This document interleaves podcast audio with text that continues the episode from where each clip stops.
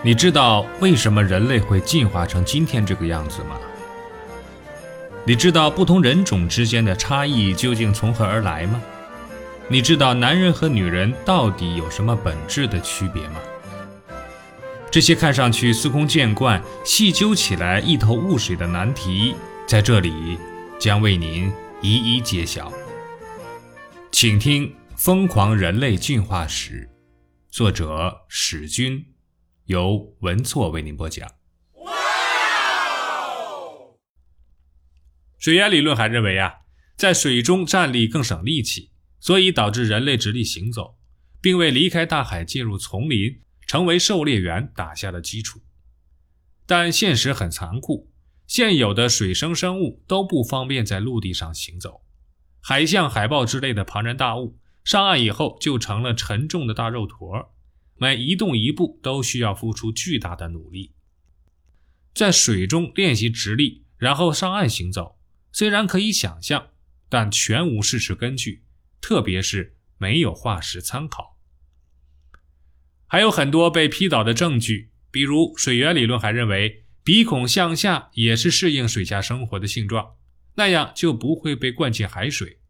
这个是当然，要是鼻孔像漏斗一样底朝天。确实容易灌水，但那主要是为了防止灌雨水，而不是灌海水。世界上没有哪种动物的鼻孔是朝上长的，不能因此证明那全是为了防止灌进海水啊！人类真要是适应水下生活，鼻孔就应该像海豚那样可以自行关闭。事实上，没有哪个人能自如地关闭自己的鼻孔，因为我们一刻都离不开空气。另外一个争论来自呼吸。水源理论认为啊，人类有自主控制呼吸的能力，即有意识的深吸气和憋气，似乎是为了满足潜水的需要。与此相对应的是，其他灵长类动物都没有控制呼吸的能力，或者它们有这个能力，但我们没有注意到。然而，动物学家毫不客气地指出，人类对呼吸的控制只是出于奔跑的需要。长途追击猎物时必须控制呼吸，否则就会出现供氧不足。这一能力完全与潜水无关，只不过偶尔用于潜水而已。就像你的手指可以用来挖鼻孔，有时也可以用来抠脚巴丫一样。那为什么其他灵长类动物没有控制呼吸的能力呢？原因也很简单，它们很少长距离的奔跑。在密集的丛林中，并不需要长途奔跑的能力，否则它们将很快撞死在树干上。黑猩猩整天都慢吞吞地吃树叶，就算要对猴子发起进攻，速度也不会太快，而且时间也不长，大多在短时间内结束战斗，根本没有必要控制呼吸，正常的通气就足以保证氧气的供应。另外，还有一个强有力的反证。鸟类也有控制呼吸的能力，它们在空中长途飞行时，对氧气的需求变化很大，因而控制呼吸显得非常的重要。但并不能根据此就认为鸟类也有在水下生活的经历，尽管有的鸟确实会下水，就像有的人确实会游泳一样。水压理论还相信呢，人类手指之间有着类似蹼的遗迹。那也是对水下生活适应的表现，可是遗传学家对此呢不屑一顾，他们认为那只是一种遗传缺陷，猩猩的手爪上也有这种现象。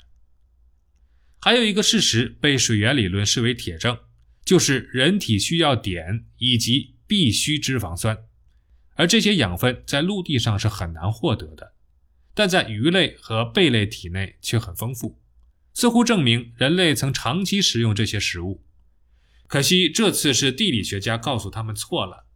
还有人体必需脂肪酸的大多是深海鱼类，生活的区域与早期人类的栖息地呢相距非常的远，完全不存在长期食用的问题。深海鱼类呢也不是普通人能够捕捉得到的，因为人类根本没法下潜到那样的深度。说到现在呢，水源理论基本上是一无是处，因为那根本就是错误的理论。虽然还有很多似是而非的证据，但已没有一一列举的必要了。所有的证据都受到了针锋相对的反驳，但所有这些都没能让这一奇怪的理论彻底消失。还记得那个 Lucy 吗？她后来成了水源理论的救命稻草。根据挖掘结果来看，Lucy 似乎是被淹死的。它的骨骸躺在蟹螯中间，与鳄鱼和龟卵混杂在一起，没有被猛兽咬伤的痕迹。这似乎符合水源理论的预测。不过，仍然没有多少学者把这一证据当回事儿。不同地层的化石有可能被冲击在一起，某种巧合并不能解释为必然的现象。水源理论要想进一步得到认可，就必须寻找更有力的证据，而不能总是模棱两可或者一捅就破，以至于千疮百孔、四处漏风，一切都是猜测与想象，最终只能以美人鱼的传说聊以自慰。更不要说它根本无法解释人体的其他性状，比如为何保留一小撮阴毛，那与水下生活。有什么具体的意义呢？这你别笑。水源理论也不是没有优点，它虽然不符合科学逻辑，却很容易理解，也符合人们的日常观察，所以现在仍然有很多人对这个理论感兴趣。最近，一位法国学家拓展了这一理论，他严肃地提出了：人类不但有过一段水下生活的时期，而且祖先就是海豚。可惜的是，他提出的都是早就被推翻的依据，只是他不知道而已。他甚至把人类喜欢吃鱼也当作是证据之一，岂不知人类本身就是杂食动物，何止是鱼啊！任何动物落入我们的法眼，只要味道不错，一律在劫难逃。可仍然有人关心水源如何抓鱼。美国康涅狄格州有一位超级捕手，就设想。水源应该是张着大嘴在水面等鱼，一旦有哪条笨拙的鱼撞上嘴来，就毫不客气地一口咬死。他为了科学以身作则，经常泡在水中咬鱼，因为他从不钓鱼。他认为咬鱼比钓鱼要容易得多。似乎到此为止，所有关于人类体毛脱落的简单或复杂的理论都不太靠谱。难道我们的皮肤会成为生物学研究的重大谜团吗？当然不是。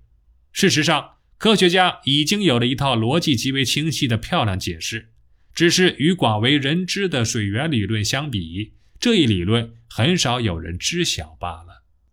虽然也有反对的声音，但这一理论仍然会成为当前最为主流的体毛理论。本集播放完毕。欢迎订阅和分享。